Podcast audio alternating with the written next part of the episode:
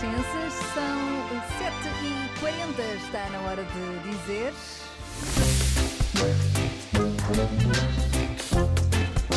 Eis, pois era! Pois era.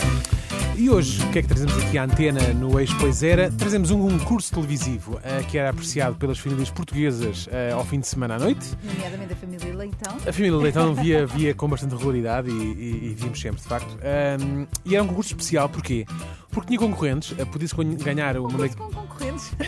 Desculpem. É uma inovação, eles entretanto lembraram-se disto, concursos com concorrentes. Mas pronto, isto para dizer o quê? Se me deixasse acabar a frase, eles tinham concorrentes em estúdio que podiam ganhar uma, uma quantia considerável de dinheiro, mas tu em casa também podias jogar e também podias ganhar. Bastava para isso comprares uma revista que, com- que complementava Complementava. aquilo que acontecia na- na- no jogo da televisão e tu em casa podias estar também ali a torcer por um outro jogador mediante os números que iam saindo. Vamos. Vamos ouvir aqui a promo desse concurso. Ok.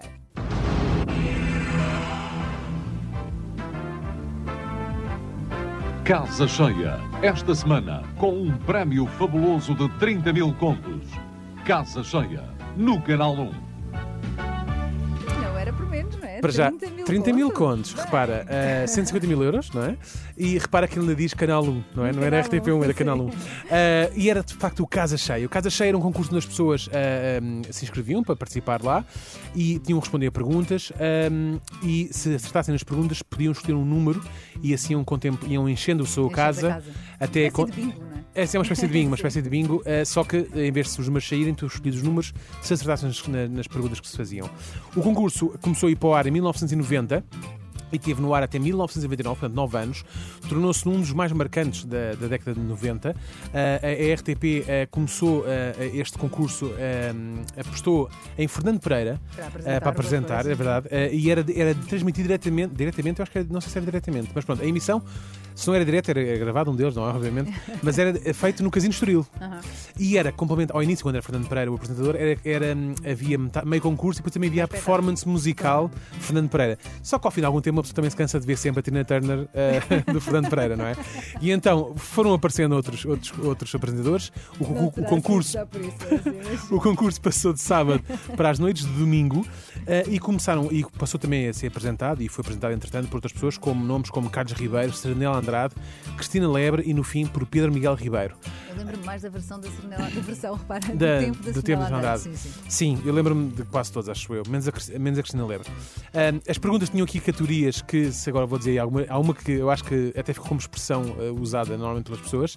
Havia a categoria de factos e personalidades, artes e letras, desportos e campeões, gentes e locais, e esta vem a minha favorita, que é espetáculos e vedetas. Que é uma coisa, é espetáculos e vedetas, não é? Tipo, ficou assim um bocado no nosso léxico. Eh, e então, isto tinha, isto tinha pois, a particularidade das pessoas em casa também poderem participar um bocado do concurso, que era comprando uma revista chamada Telejogos. E a Telejogos era uma pequena revista, era uma revista tipo assim, em formato A5, vinha embalada dentro de, um- de um, de um Plástico. que era para as pessoas não verem o cartãozinho lá dentro com os números com que se podia jogar também ao, ao- ao Casa Cheia em casa. E então, eh, basicamente, tinha uma reportagem, tinha um tema de capa, tinha mais um ou dois passatempos, eh, sei lá, umas palavras cruzadas, qualquer coisa assim do género. Era uma revista muito fininha, exatamente. Era só um pretexto para ter lá dentro, então, de cartão facto, um cartão para jogarmos cheia, a casa cheia em casa. Ahm, e o que, que sucedia? Isto era uma coisa muito engraçada que era. Eu lembro-me lá em casa, eh, tipo, o meu pai comprava uma revista, o meu avô comprava outra, e então às tantas tínhamos tipo 5 e 6 exemplares da mesma revista todas as semanas, que era ridículo. Então, cartões diferentes. Exatamente. fundo, Líamos só uma revista, eles estavam lá sempre só até o dia do concurso e depois nesse dia então tirávamos e começávamos a ver então eh, se tínhamos ganhar uma coisa. Obviamente, nunca ganhámos nada, mas eram sempre serões bem divertidos e era ali sempre uma atividade Era em um conjunto, não é? Por acaso é verdade. Olha, recordo com saudade de estar sentado naquele chão de tijoleira bem fresquinho a, a- a ver se os números que, que da minha revista me saíam. Basicamente era isso. Lá Tu lembras de casa cheia? Não. Lembro-me vagamente, lá está, do tempo da Serenela Andrade. Não tenho assim memória de. Não jogávamos lá em casa, não. Não, acaso, pois. Não sei. É pena, perdeste, perdeste Perdi aqui. aqui uma oportunidade. de- É Mas verdade. lembro-me do jogo, portanto. É bom, é bom. É isso. Pois era.